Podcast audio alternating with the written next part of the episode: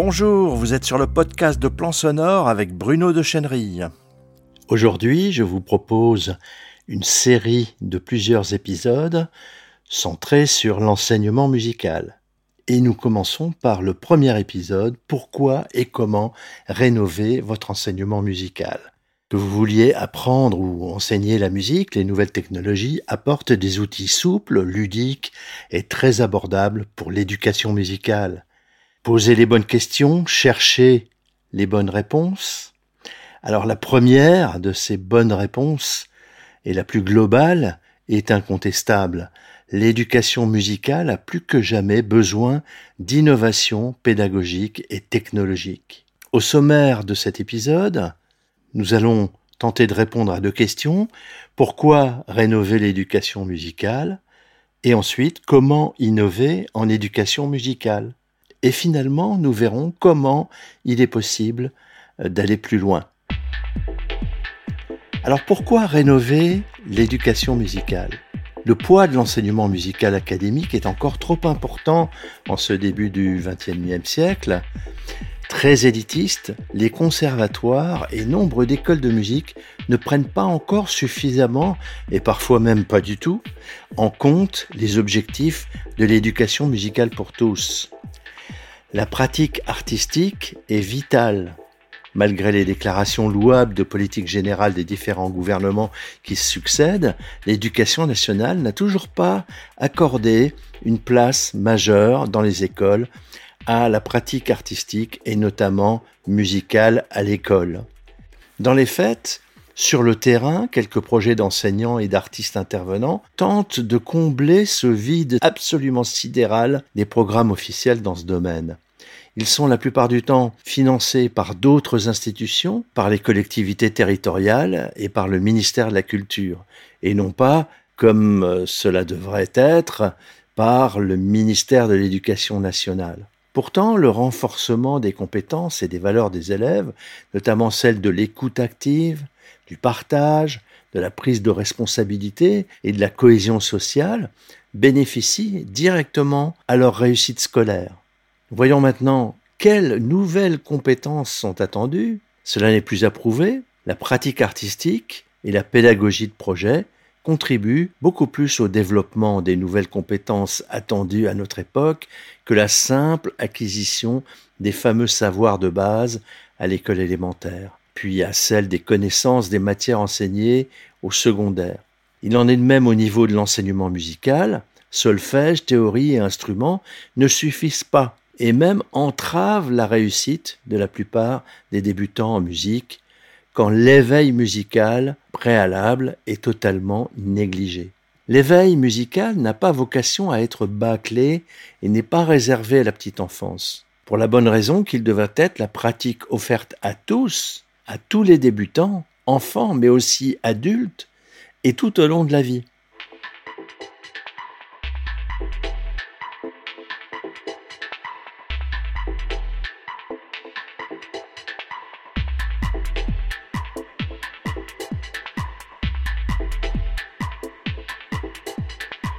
Alors comment innover en éducation musicale?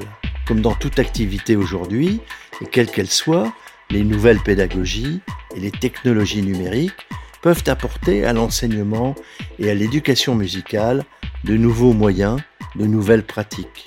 Je voudrais insister sur l'importance fondamentale de l'écoute. Savoir écouter est une compétence en effet fondamentale, tant au niveau de la société, donc partagé par tous, qu'au niveau musical. Il est donc urgent de l'enseigner à tous les enfants dans les écoles et bien sûr tout particulièrement aux débutants en musique, qu'ils soient enfants ou adultes.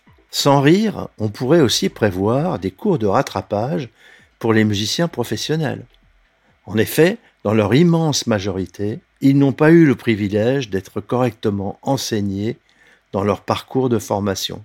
Et croyez-moi, si vous voudrez, dans 90% des enseignements délivrés aux musiciens professionnels, jamais on ne leur apprend à écouter.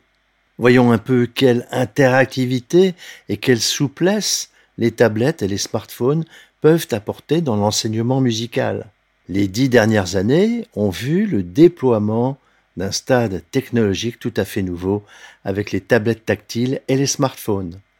La souplesse de nos nouveaux terminaux, leur interactivité, leur sensibilité, leur mobilité révolutionnent tous nos secteurs d'activité et tous nos loisirs. Ce ne sont plus du tout de simples lecteurs de contenu, mais ils permettent d'agir, d'enregistrer, de mettre en forme et de diffuser. Dans le domaine musical notamment, un grand nombre d'applications ludiques et très bon marché permettent à tout le monde de jouer avec les sons, de les enregistrer, de les transformer et de les diffuser, de les partager avec nos proches, nos relations et avec encore beaucoup plus de monde sur les réseaux sociaux.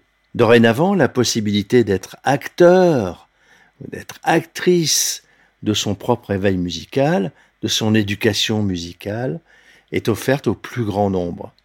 Il est grand temps que le monde de l'enseignement et de l'éducation musicale se les approprie pour gagner en souplesse, en agilité, en engagement des élèves et pour réduire les inégalités énormes que nous connaissons dans ce domaine.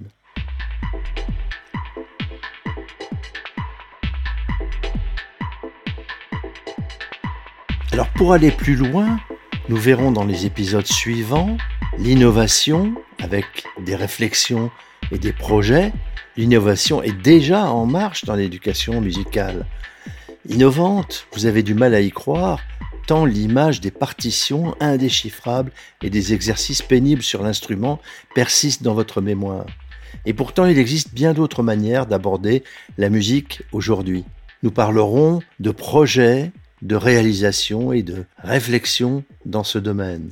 Puis dans l'épisode suivant, nous verrons comment apprendre la musique en jouant. Apprendre la musique, vous pensez qu'il faut commencer par en baver avec le solfège et la technique de l'instrument? Pas du tout, il est possible de le faire autrement, de manière ludique, en vous amusant avec des applis sympas, intelligentes et qui ont un fort potentiel pédagogique. Et enfin, dans un quatrième épisode, nous verrons comment enseigner la musique aujourd'hui. Vous êtes professeur de musique ou musicien intervenant, soucieux d'avancer, d'innover et d'obtenir plus d'engagement de vos élèves. Vous pouvez leur offrir des outils beaucoup plus ludiques dont ils vont raffoler des applis sur tablette, euh, sur des smartphones. La crise du Covid-19 a démontré qu'il était possible d'enseigner la musique à distance et de créer de l'interactivité grâce aux nouvelles technologies du web, les visioconférences, les capsules de cours en vidéo, les quiz, euh, toutes les techniques ludiques pour revitaliser littéralement l'enseignement de la musique. Voilà, je vous signale aussi que vous pouvez euh, lire la version écrite de ce podcast en un article publié sur mon blog Plan Sonore. Je vous rappelle l'adresse internet plansonore tout